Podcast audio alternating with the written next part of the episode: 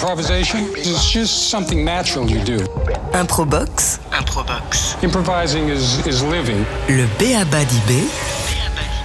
Ibrahim Mahalouf sur TSF Jazz. Bonsoir, bonsoir à tous. Nous sommes le mercredi 16 décembre. Il est 19h08 à Paris. Nous sommes en direct et vous écoutez Improbox Radio sur TSF Jazz.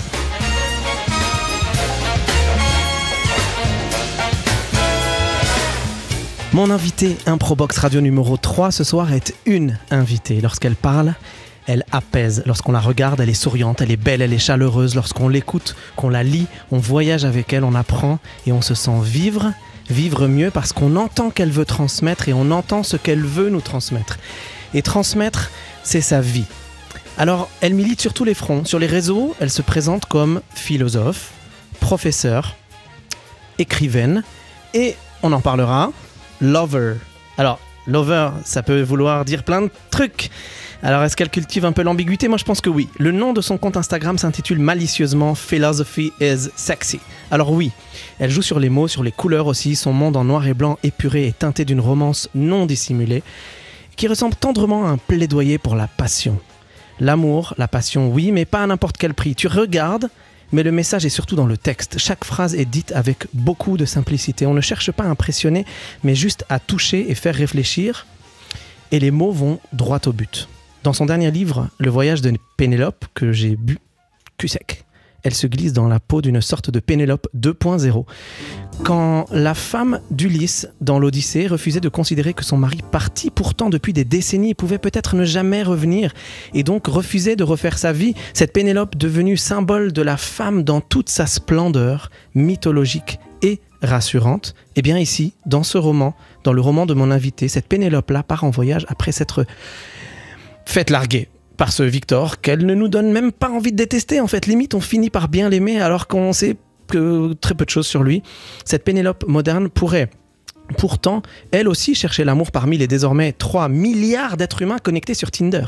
Mais non, elle refuse, elle se pose des questions, s'interroge, s'improvise philosophe, elle analyse la situation avec un recul étonnant, touchant, et elle, contrairement à l'autre, Pénélope, cette Pénélope-là, elle, elle quitte tout et elle part. Alors où est-ce qu'elle part?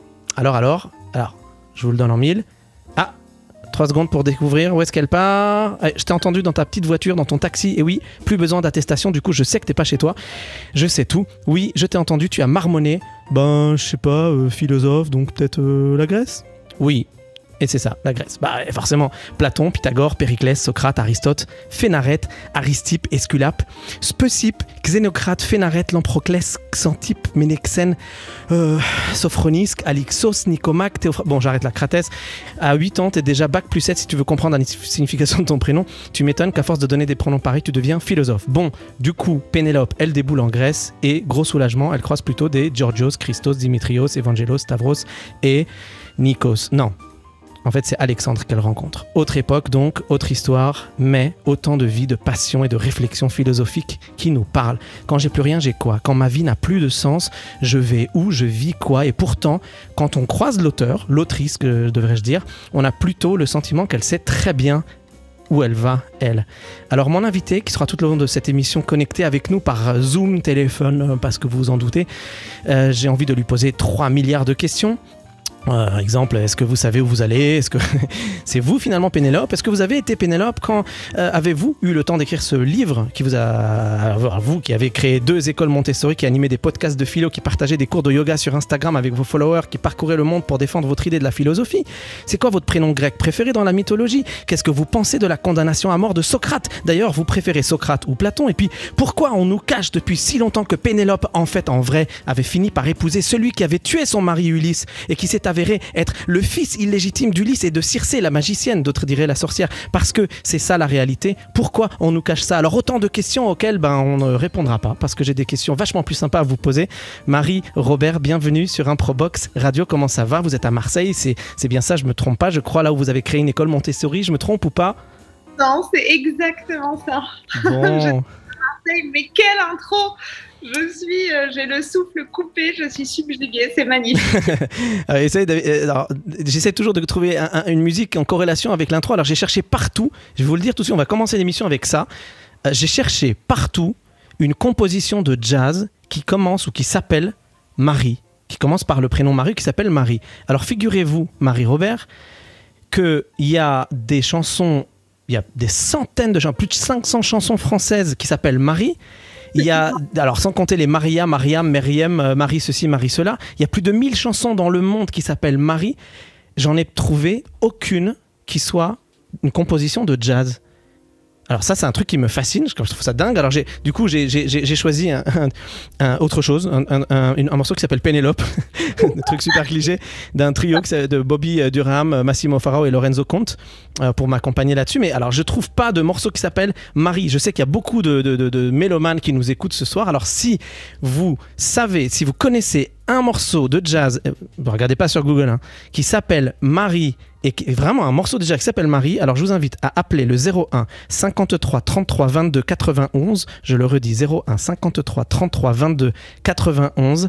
Et si votre réponse est la bonne, je vous offre ce livre incroyable, Le voyage de Pénélope. Il est là, il attend à mes côtés. Alors peut-être que je me trompe, peut-être qu'il y a des morceaux qui s'appellent Marie en jazz, mais alors j'ai cherché partout, j'ai demandé à tous mes potes et personne ne savait. Voilà, ça c'est l'introduction de cette émission. Revenons-en à vous, Marie-Robert. Comment ça va donc? Ça va? Ben, ça va plutôt bien, ouais, ouais. ben, je suis absolument ravie d'être là et encore plus ravie si on- en plus on a une enquête à mener sur ce. Et j'espère qu'on trouvera une réponse. Alors, c'est quoi cette passion que vous avez pour la transmission? Alors, ceux qui me connaissent savent que moi, c'est aussi une passion pour moi. Mais, mais vous, d'où est-ce que ça vient? Ben, en tout cas, vous, ça se sent aussi. D'où est-ce que ça vient? Je sais pas. Je crois que depuis que je suis euh, enfant, dès que j'apprends euh, le moindre demi, euh, la moindre demi-information, j'ai envie de la transmettre. Comme si, en fait, l'apprentissage ne pouvait pas avoir complètement lieu tant qu'il n'était pas euh, rendu. Donc, euh, c'est vraiment une obsession permanente. Et effectivement, c'est le fil conducteur de tout, que ce soit l'écriture, que ce soit les écoles, que ce soit ce qu'on est en train de faire, que ce soit la parole. En fait, je crois que le sens que tout le monde cherche, pour moi, n'a pas de lien s'il n'est pas justement, si c'est pas cette circulation permanente. Et vous, vous avez commencé, euh, vous avez commencé par enseigner euh, à, de, très haut niveau, puis au fur et à mesure que vous avez avancé dans votre vie, vous enseignez de, finalement de, plus en plus jeunes, des personnes de plus en plus jeunes, jusqu'à ces écoles Montessori. Donc, euh, quelque part, est-ce que vous pensez que la philosophie que vous avez enseignée à une certaine époque, finalement, vous êtes en train de l'enseigner peut-être avec d'autres mots à ces enfants? Est-ce que, les enfants, la petite enfance, peut, euh, on peut leur enseigner la philo? Mais je vais même vous dire, je pense que non seulement on peut leur enseigner, mais je pense qu'ils sont encore plus dans des questionnements philosophiques qu'on peut l'être à 25 ans. Moi, j'ai commencé avec des élèves des élèves à la fac, alors bien sûr euh, avec une envie précise, un peu pointue, un peu universitaire, mais finalement l'urgence philosophique, cette transmission dont, on, dont, dont, vous parliez dans votre intro, la transmission grecque, enfin ce, ce, cette effervescence, ce foisonnement, ce sont les enfants qui l'apportent. Et aujourd'hui, quand on est face à un enfant de 6 ans, il y a une double exigence. Non seulement il est animé de questions métaphysiques hyper profondes, alors beaucoup autour de la vie, la mort, la liberté, avec vraiment une comment dire, tout d'un coup, la construction de son monde en dépend. Donc c'est absolument fondamental. Mais il y a aussi l'exigence d'essayer d'avoir quelque chose à lui dire. Et moi, je me force dans tout ce que je fais. Je me dis, si j'arrive pas à l'expliquer à un enfant de 6 ans, bah en fait, j'ai quand même complètement foiré un truc. Et, Donc, euh... et, et, et, et c'est d'autant plus vrai qu'en fait, euh, je me rends compte que vous, vous avez euh, un langage que vous adaptez en fonction des personnes à qui vous vous adressez. Et ça, je trouve que c'est du génie. Et moi, quand je lis cette phrase-là, qui pour moi résume ce que c'est l'improvisation, eh ben, je, je, me dis, vous êtes, euh, c'est une forme de génie que vous avez. Voilà cette phrase. À défaut de savoir ce qu'il se passe dans ma tête, je sais vers quelle, vers quelle direction vont mes pieds. Ça, pour moi, c'est le point de départ de l'improvisation. Qu'est-ce que vous en pensez? Est-ce que vous faites une corrélation entre la, la créativité, l'improvisation et cette manière de finalement de pas vraiment savoir vers où on va, mais de suivre un chemin instinctif que, qui est guidé par notre corps ou notre instinct. Mais c'est exactement ça. C'est drôle parce que hier, je donne euh, des cours de philo en ligne sur Zoom et hier, on parlait de la création artistique. Et je disais qu'il y a quand même quelque chose d'étrange, mais qui est effectivement, et vous l'avez super bien souligné euh, dans cette phrase, ce côté où, bien sûr qu'il y a une direction, mais tout le reste surgit. Et dans l'écriture, moi, de ce texte, ça surgit. C'est-à-dire que parfois, bien sûr que je savais Pénélope, je connaissais ces villes.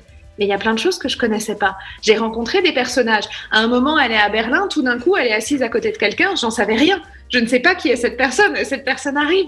Et je crois que c'est ça aussi. Bien sûr que la création, c'est du travail, de l'exigence, de la répétition, mais il y a aussi ce surgissement permanent. Et vous prenez des risques, c'est très, très audacieux de prendre des risques comme ça. Et, donc quand vous écrivez, vous vous mettez en danger? Bah, il y a en tout cas, alors il y a, c'est une forme de danger qui reste quand même assez confortable. Mais effectivement, il y a en tout cas le fait de se dire qu'on est toujours un peu euh, suspendu. Il y a ce côté apprendre à danser dans le vide en fait. On ne sait pas au moment où on met ses doigts, mais je, je suppose, je fais pas de musique, mais je suppose que c'est de la même façon quand on compose, c'est-à-dire que il y a un moment, on se jette dans l'existence, on se soumet en fait au mouvement qui tout d'un coup nous précède. Donc c'est comme si quel- quelque chose que vous ne pouvez pas empêcher. You can't help it, comme dirait, comme dirait l'autre. Ça, c'est pour la transition. On va écouter maintenant un peu de musique. Je vais vous présenter un duo de dingue. Il est quasiment créé ce soir pour nous en direct. Alors, on a la chance d'avoir un petit concert en direct à une époque, à une période euh, où les concerts ne sont plus possibles. Et c'est une chance d'avoir ces deux artistes. Alors, l'un est pianiste virtuose d'à peine 30 ans, récompensé à un nombre incalculable de fois, dont deux fois victoire du jazz. Véritable acrobate du clavier avec déjà six albums à son actif de collaboration allant de Manu Kodja à Joe Lovano, de Robin McKell à Flavio Boltro. C'est le talentueux Laurent Coulondre. Et euh, son acolyte est une star. Rap, hip-hop, jazz, chanson française. Il va partout. Ancien membre de Sayan Choupacrou, il est devenu un, arti- un artiste incontournable de la scène musicale française. Ses collaborations prouvent euh, qu'il est bien plus qu'un chanteur ou qu'un rappeur. C'est un vrai jazzman comme on les aime. C'est Sly Johnson? Alors on va les écouter tout de suite sur un titre euh, très connu de Michael Jackson qui a été composé par Stevie Wonder. I can't help it.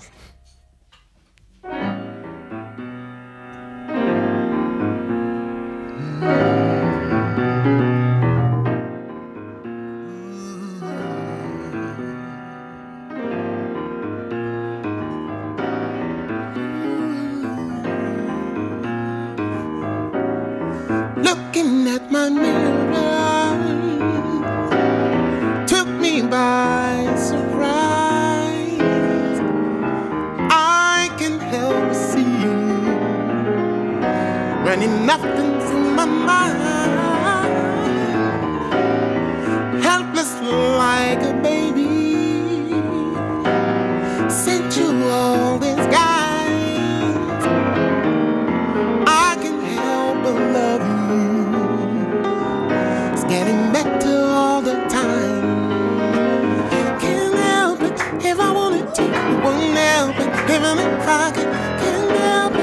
if I wanted to. I won't help it. No. Can't help it if I wanted to. I wouldn't help it even if I could. Can't help it if I wanted to. I won't help it. No.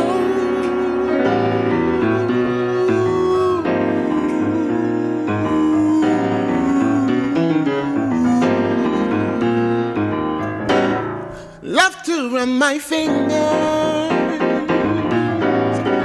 softly while you sigh. Love came and possessed you,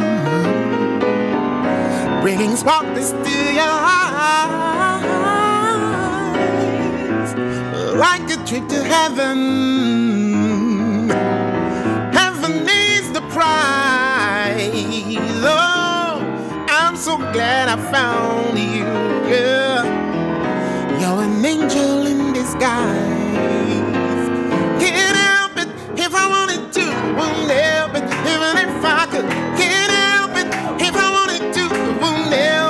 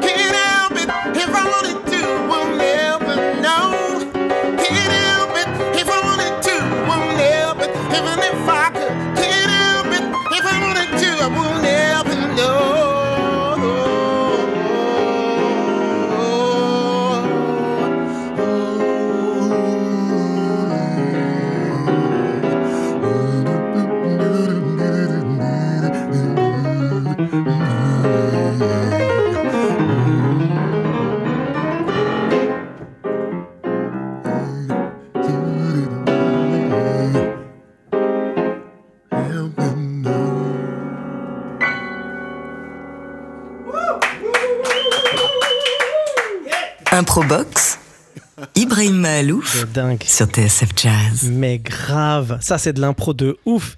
Euh, Stevie Wonder, donc, euh, Can't Help It. Et moi, je pouvais pas m'empêcher d'applaudir et de gueuler. Donc, j'espère que je ne pas gâcher le, le plaisir. Euh, Sly Johnson et Laurent Coulondre, donc en duo, et c'est une création ici.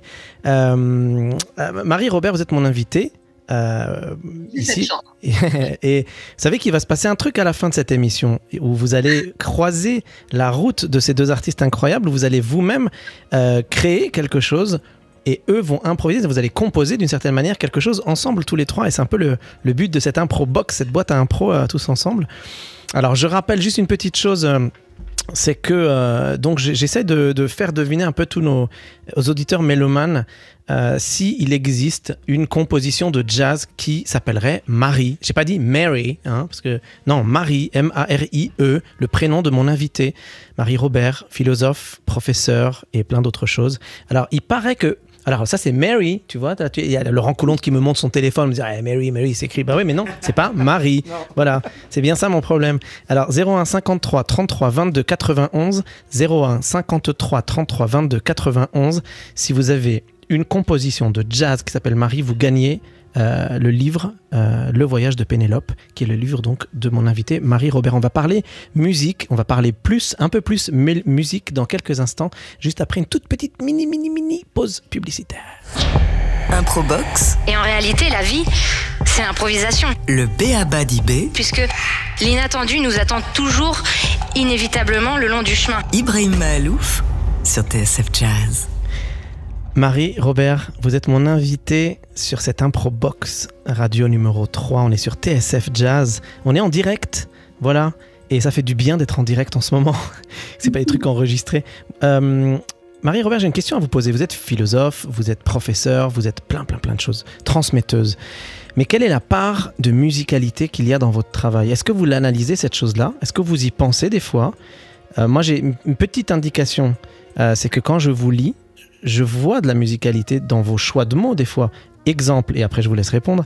À un moment donné, euh, donc euh, notre héroïne se trouve euh, sur le site du Parthénon et vous écrivez Je suis attendri, ma sensibilité frissonne. Est-ce que Périclès avait prévu que cette colline, près de 3000 ans plus tard, soit pour certains le lieu des premiers émois? Étrange réconfort de savoir qu'à la démocratie, à la philosophie, au théâtre, à la liberté d'expression et de parole s'ajoute l'immuable mélodie amoureuse. Quand vous faites ce choix, c'est fait exprès ou pas? Alors, je ne sais pas quelle est la part euh, de conscient ou d'inconscient. En tout cas, vous avez parfaitement raison. Euh, J'écris uniquement à haute voix.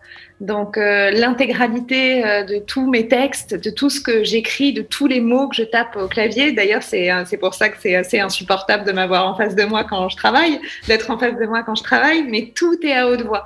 Donc, évidemment, en fait, que bien plus que. j'ai- Bien sûr que je fais de l'écrit, mais pour autant, j'ai l'impression que je fais de l'oral et j'ai l'impression qu'il y y a comme une transe et, et c'est là où il y a ce mouvement, en fait, Vous parlez pendant que vous écrivez? En permanence. Ah oui. Donc, vraiment, euh, en fait, euh, c'est une composition euh, qui est une composition complètement sonore pour moi. J'ai énormément de mal à voir simplement le texte écrit j'arrive même pas à le lire, j'arrive même pas à me relire si je suis pas dans la verbalisation, enfin si je suis pas dans l'oralité. Donc bien sûr que c'est une matière pour moi qui est une matière sonore. Je rêve d'écrire des chansons, je suis la musique est, totalement là. Bah ouais, je comprends. Et, moi, j'ai une petite théorie. Vous me dites si je me trompe ou pas. Euh, comme j'aime un peu la philo, il y, a- deux trois choses qui me, qui me travaillent un peu et j'ai l'impression, vous me dites, hein, mais souvent, alors je me suis un peu évidemment renseigné pour étayer ma, ma, question, pour euh, être sûr de ne pas avoir l'air trop idiot, mais il paraît qu'il y a comme trois grandes phases dans la philosophie. Il y a ce qu'on appelle la pré-socratique, c'est-à-dire l'époque de Thalès, Pythagore, etc., où on cherche l'origine de la vie. On parle de la période classique, qui est plutôt la période de Socrate, Platon, Aristote et toutes ces questions de la morale, du bonheur, etc. La troisième période, qui est euh, ce qu'on appelle l'helléni- Épicure, Sénèque, Cicéron, euh, le stoïcisme, etc. Est-ce que finalement, moi c'est un peu l'impression que j'ai, peut-être que je me trompe, hein, euh, mais est-ce que la psychologie ne serait pas cette quatrième étape de la philosophie? Euh, la, psychologie a, co- a- a commencé il y a pas si longtemps que ça finalement, il y a peut-être 4, ou 5 siècles. Est-ce que ce serait pas cette nouvelle étape de la philosophie?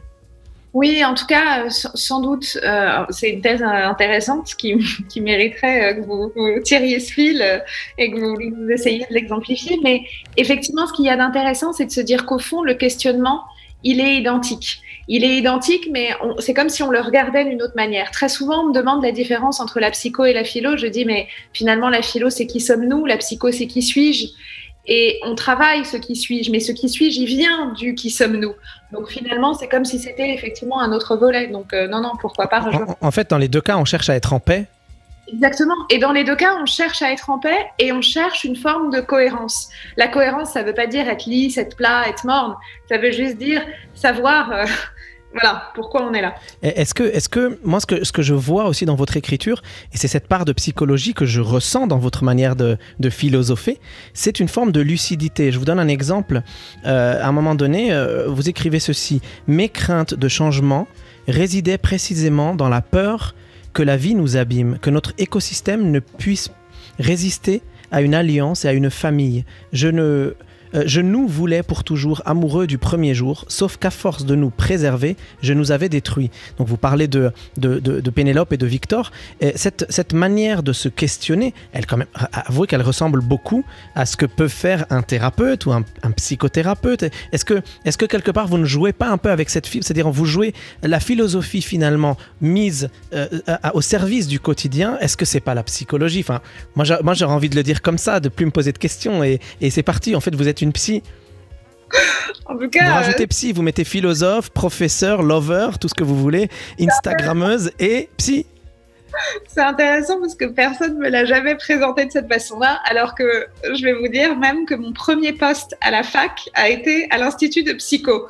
Donc finalement, voilà.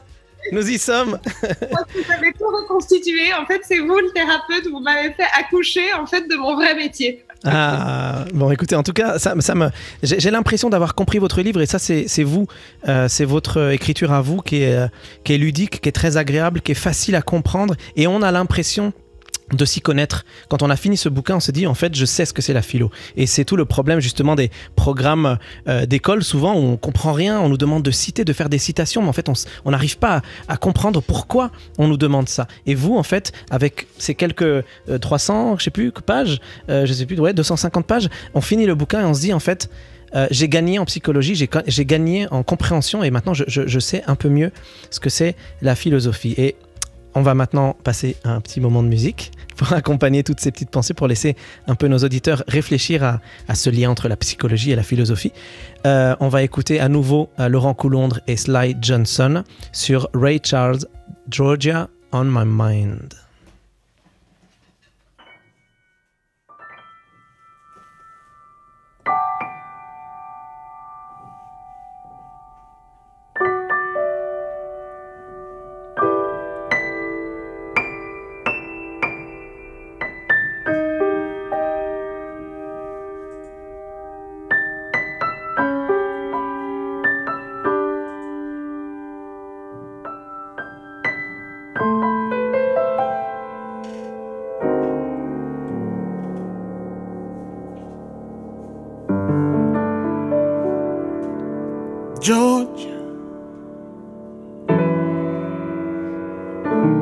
Georgia.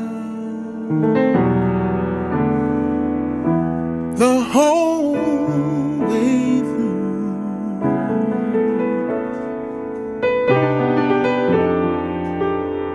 Just to know sweet song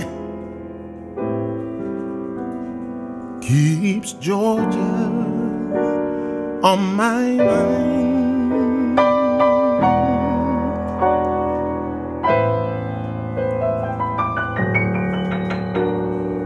Said, Georgia,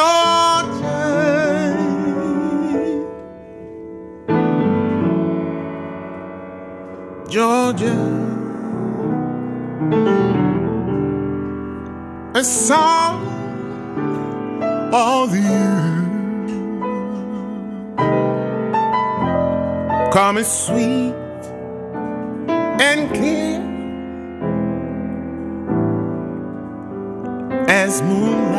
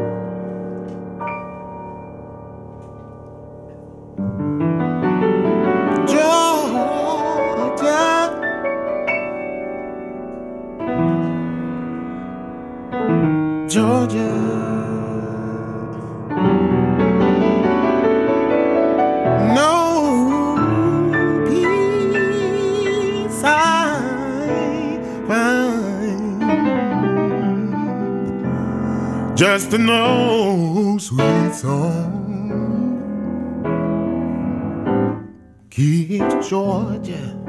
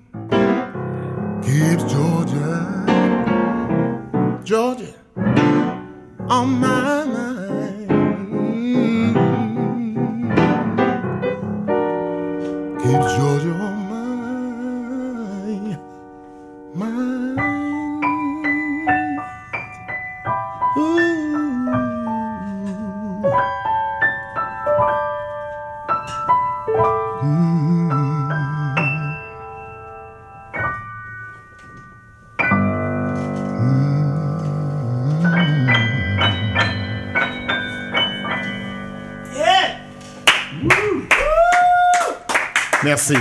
Ibrahim Mahalouf sur TSF Jazz. Waouh, c'est un privilège d'être avec vous, les amis. Euh, Sly, Laurent, quel bonheur d'être à vos côtés. Très très heureux. Wow. Très Merci. très très Wow, heureux vous vous là. nous donnez Ibrahim. des frissons, je vous jure, c'est un truc de fou. Euh, Marie-Robert, vous, vous, avez, euh, vous avez un concert privé là? Non, mais c'est complètement dingue.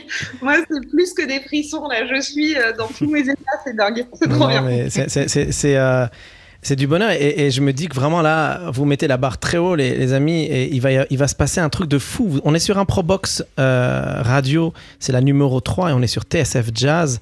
Nos invités, c'est Sly Johnson que vous venez d'entendre chanter, accompagné euh, par euh, le euh, incroyable virtuose euh, Laurent Coulondre au piano. Et, et on discute avec la philosophe, professeur, lover, psychologue, tout ce que tu veux, Marie Robert, et surtout euh, écrivaine, Le voyage de Pénélope, dont on parle un peu depuis tout à l'heure. Euh, Marie, euh, il y, a un passage dans votre livre euh, que j'ai trouvé plus euh, qu'intéressant encore. C'est-à-dire que là, vous touchez à des choses euh, presque, enfin, un peu sensibles, voire même très délicates, surtout à notre époque. Et je voudrais que vous vous expliquiez clairement sur la question. Vous allez comprendre tout de suite. Euh, je, je lis l'extrait et ensuite vous commentez, d'accord Euh, En s'appuyant sur des versets du Coran où Allah prescrit aux hommes de se consacrer à la pensée, Averroès parvient à montrer que la philo n'est pas seulement autorisée, mais qu'en plus elle est nécessaire. Jolie prouesse, il montre que la foi peut être en lien avec la raison. Ce qu'Averroès va faire avec l'islam, d'autres penseurs vont le faire chez les chrétiens comme saint Thomas d'Aquin ou chez les juifs comme Maïmonide. Cette volonté de concilier l'apport de la philosophie grecque avec la théologie, c'est ce qu'on va appeler la scolastique, la science de l'école. À vous de jouer. Voilà, démerde-toi avec ça, Marie. On t'écoute. Pour cette passerelle. Non, fondamentale. En fait, euh, je suis hyper à l'aise parce que c'est une de mes périodes favorites, le Moyen Âge. Pour justement ça, c'est-à-dire qu'il n'y a pas, c'est un vrai sens de la nuance. Il n'y a pas cette volonté de dire c'est soit la philo, soit la religion. Il y a cette volonté de dire il faut éclairer la, la religion par la philo ou l'inverse selon la position dans laquelle on se place. Mais en tout cas, il y a cette volonté de revenir au texte et de dire finalement le texte il est intéressant que dans la mesure où il s'interprète, que dans la mesure où il est éclairé par justement par ses contradictions aussi. Et c'est ça qui est brillant et c'est ça qui est profondément euh, bouleversant. Le travail d'Averroès, Maïmonide et saint Thomas d'Aquin, c'est de faire face en fait à leurs tensions en eux. C'est-à-dire ils, ils reçoivent le corpus aristotélicien. Il faut quand même imaginer que c'est un truc de dingue. Truc Ils de reçoivent, ouais. ils reçoivent les textes d'Aristote et ils trouvent ça tellement ouf, tellement bien fait qu'ils se disent mais on est on peut pas passer à côté de ça. Donc on va être obligé en fait de traduire presque notre religion, notre croyance, de lui faire passer l'épreuve de la raison. Et c'est extraordinaire en fait parce que et encore plus aujourd'hui où on a tant de mal avec la nuance, où on est si tranché que, d'avoir cette démonstration-là. Donc, euh, au contraire, relisons euh, tous les penseurs du Moyen Âge. C'est très apaisant, c'est très. euh, D'aucuns diraient, diraient consensuel, mais en fait, en vrai, vous essayez juste simplement d'expliquer aux gens qu'on est finalement tous un peu pareils en reprenant ces exemples-là. Mais j'ai quand même une question pour aller un peu plus loin sur ça. Est-ce qu'il y a du fanatisme dans la philosophie?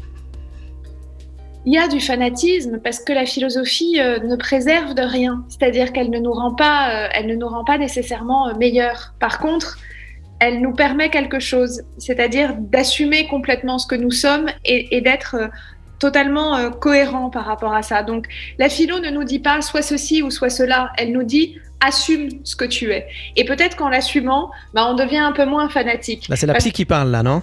Vous savez pourquoi je vous pose la question entre autres parce que moi je me rappelle quand quand je passais mon bac, je sais pas si vous avez vécu ce truc là mais il y avait ce truc qui se racontait tout le temps en bac philo.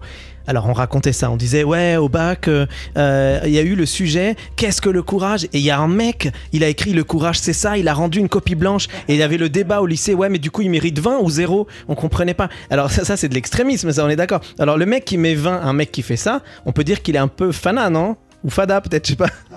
On peut surtout dire qu'il n'est pas vraiment prof, parce qu'un prof aime quand même quand il y a des mots, quoi. Ouais, c'est ce que c'est ce que j'imagine aussi. Euh, vous savez, on va passer là dans quelques secondes à, à un moment de création un peu fou. C'est le principe de, de l'improbox euh, radio. Ce soir, donc, euh, vous êtes trois. Vous allez créer à trois Vous êtes donc euh, Marie-Robert avec nous euh, euh, depuis Marseille. On a au studio en direct donc sur TSF Jazz euh, Sly Johnson et Laurent Coulondre. Vous allez faire une sorte de trio, mais je vais vous expliquer comment ça va se passer. Je vais expliquer à nos auditeurs comment ça va se passer. Je vais vous poser quelques questions, Marie. Vous allez nous donner vos réponses, nous offrir vos réponses. Ces réponses vont être certainement musicales. Je vais vous guider là-dedans. Et nos deux artistes au plateau vont écouter vos réponses. Ils vont avoir 3, 4, 2, 3 minutes de, préparation, de réflexion. Ce sera le petit temps de, de mini pause publicitaire. Et à ce moment-là, en direct, ils vont prendre vos idées, votre création, et ils vont l'ouvrir et ils vont improviser dessus. Donc c'est un vrai moment de création inédit. Euh, C'est chaud. de radio en direct. Voilà, c'est chaud, Laurent, c'est ça? C'est chaud. ouais. Sly, t'as peur ou ça va? Toi, t'étais le roi de l'impro, y a pas de problème. Ah, je, bon. suis, je suis heureux de pouvoir faire ça. J'attendais ça depuis longtemps. Alors voilà, on va poser des petites questions à, à- à- à Marie. Alors si vous On compte étiez... sur toi, Marie. hein. J'ai la pression là. Ma- Marie, est-ce que vous avez déjà fait du solfège ou de la musique dans votre vie? Non Jamais, jamais. Donc vous êtes novice à 100%. C'est encore mieux. Mais c'est encore mieux, c'est génial. Alors, vous connaissez le nom des notes? Do, ré, mi, fa, sol, la, si, do, do dièse, do, bé- ré bémol, fa dièse, tout ça, vous connaissez un peu? Ça vous dit. Donnez- Donnez-moi une note comme ça au hasard. Do. Do. Et les gars, ça, ça peut pas être plus facile. C'est sûr Euh, et euh, dites-moi, moi j'ai l'impression que vous êtes quelqu'un d'assez paisible, d'assez euh, sereine dans votre vie. J'ai l'impression que vous êtes hyper active. Je sais pas si c'est vrai ou pas. Est-ce que votre vie vous la sentez plutôt active, stressante, paisible? Comment vous la qualifieriez? Euh, Qualifieriez? intense. Intense. Intense, les amis. Do, intense. Ok. Euh, L'allure. Vous avez une vie, euh, vous êtes plutôt quelqu'un de, vous êtes de- dans la vie, vous êtes plutôt speed, rapide, etc. Ou vous prenez votre temps pour, je sais pas, le matin, vous, vous êtes là, vous prenez un thé tranquillement. Ou vous êtes là, non, non, non, j'ai pas le temps, je suis en train de répondre à 3000 emails en même temps, je peux pas te parler. Comment ça se passe? Les deux. Je suis ample. Les deux. Bon, allez, les amis, voilà. Tout, quoi. Et, euh, et un- une, autre, une autre idée, maintenant, j'ai bien compris que vous n'avez jamais fait de musique de votre vie, donc ça va être d'autant plus intéressant. Et les amis, écoutez bien ça. Marie, est-ce que vous pourriez, ou bien. Alors, il faudrait couper le, le- le- voilà, le son qui est derrière.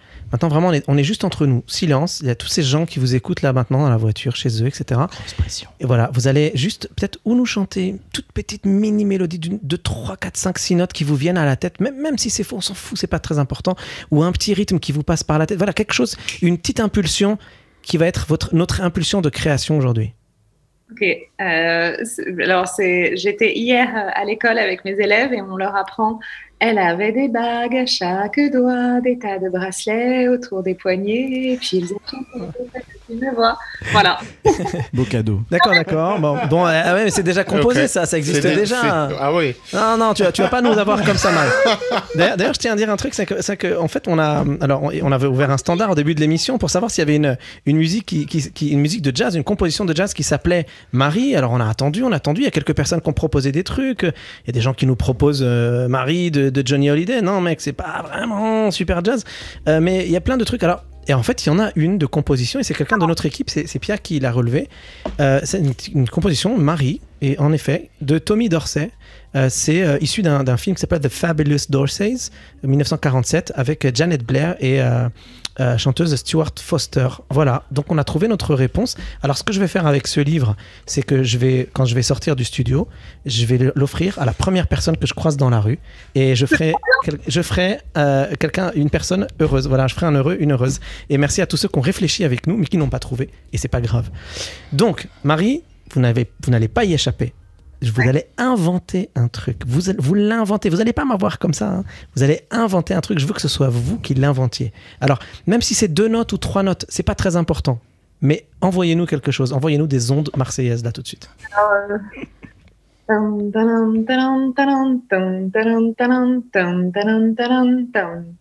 Voilà, les gars, vous avez tout là.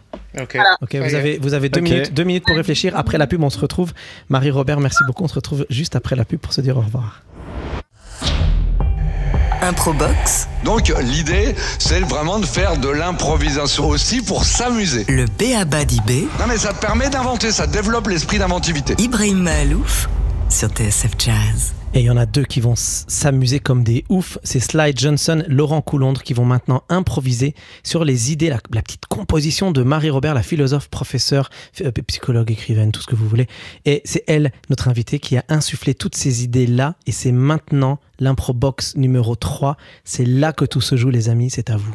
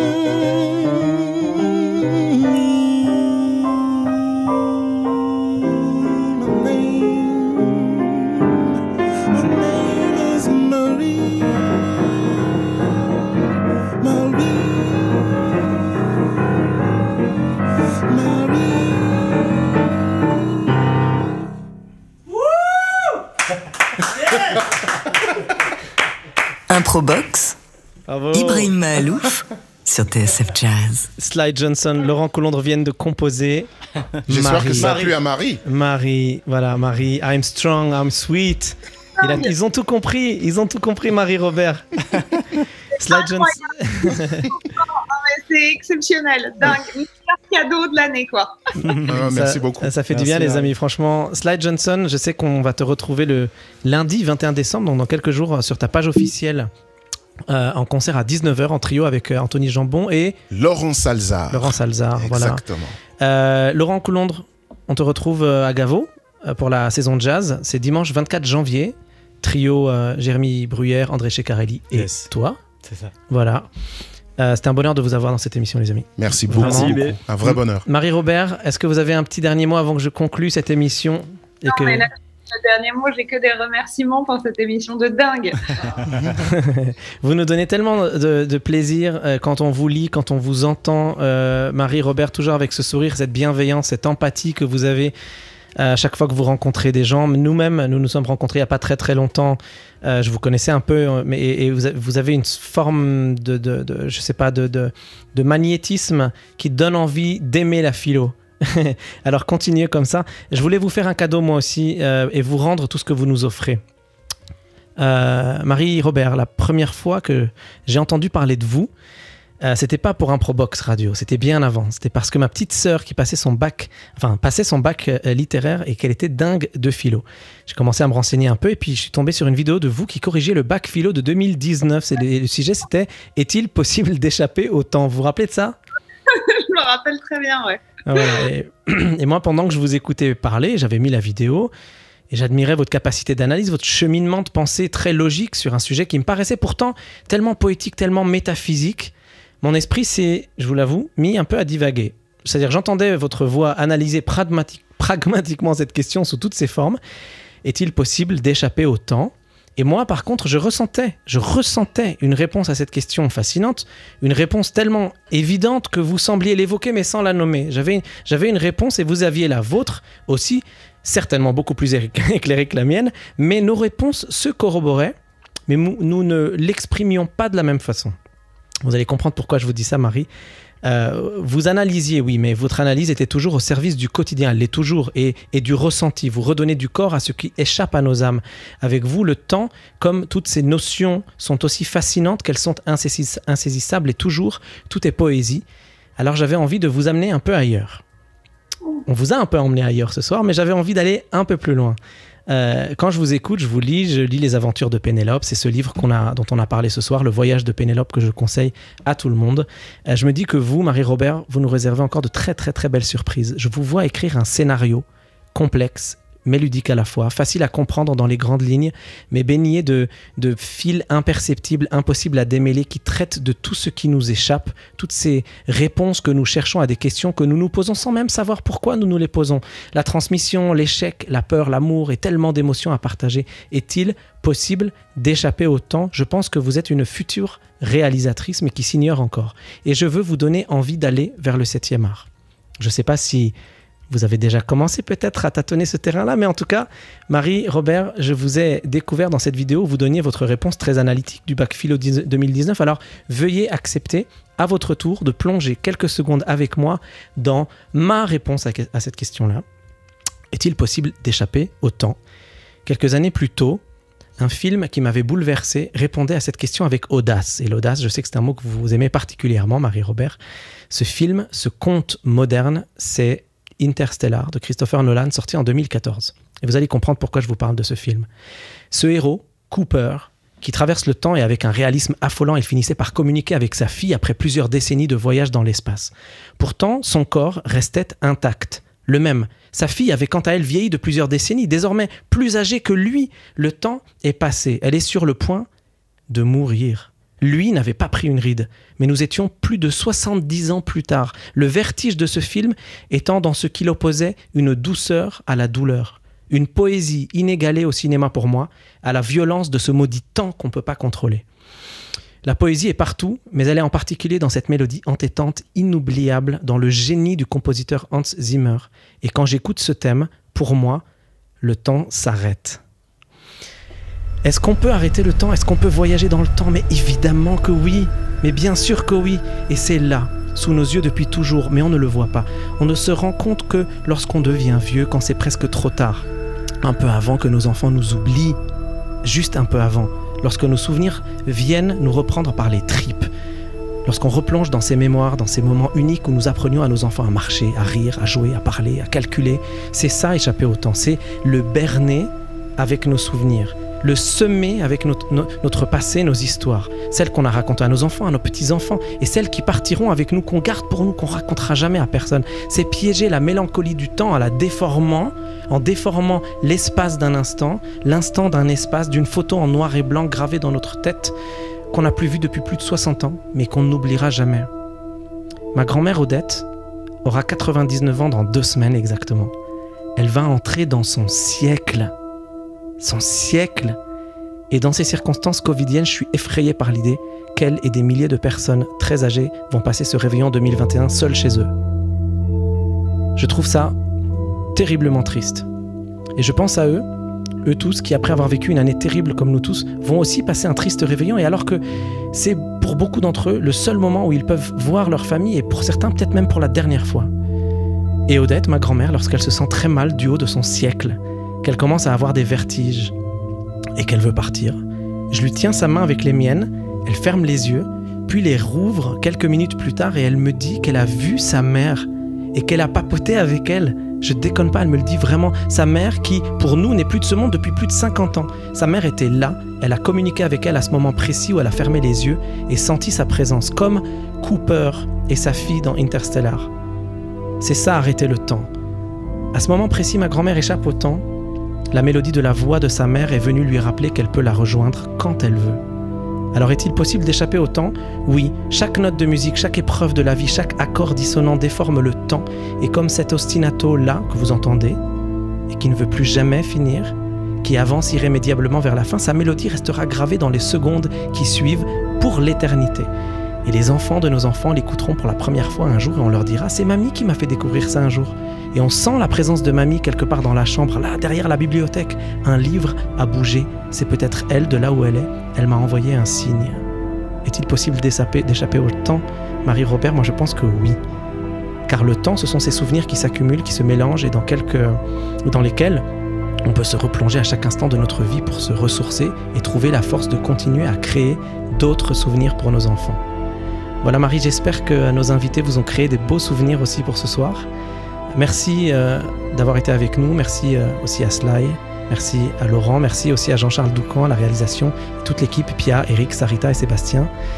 Euh, c'était Ibrahim Malouf et l'improbox numéro 3. Merci d'avoir passé ce petit bout de soirée de poésie philosophique avec nous, de psychologie. Rendez-vous le 20 janvier pour une improbox radio numéro 4. Nous parlerons de liberté. Mais en attendant, mettez le volume au max. Je vous laisse seul dans le vide avec Cooper et ma grand-mère Odette. Je vous laisse avec cette mélodie, votre vie, ce futur souvenir dont vous avez l'immense privilège de pouvoir dessiner aujourd'hui l'empreinte et qui sera peut-être un jour votre vaisseau spatial pour voyager dans le temps.